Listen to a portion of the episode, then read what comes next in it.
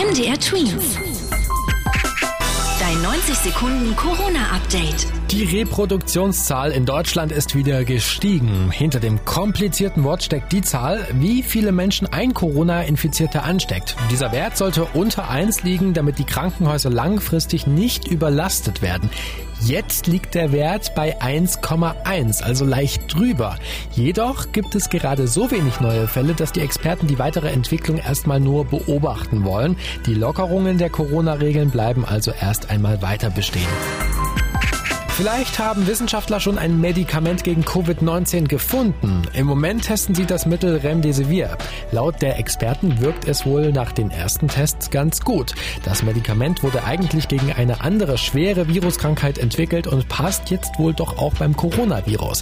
Ein Medikament sollte man aber nicht mit einem Impfstoff verwechseln. Ein Medikament hilft, dass die Krankheit nicht so schlimm ausfällt, während der Impfstoff die Erkrankung verhindert.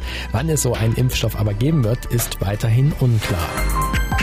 Immer mehr Menschen protestieren gegen die Corona-Regeln. So gibt es immer mehr Demonstrationen, bei denen Menschen ihre Grundrechte wie Bewegungs- oder Berufsfreiheit zurückfordern und sich teilweise bewusst nicht an die Regeln halten, wie die Maskenpflicht zum Beispiel oder die Mindestabstände, weil sie meinen, das sei nicht nötig.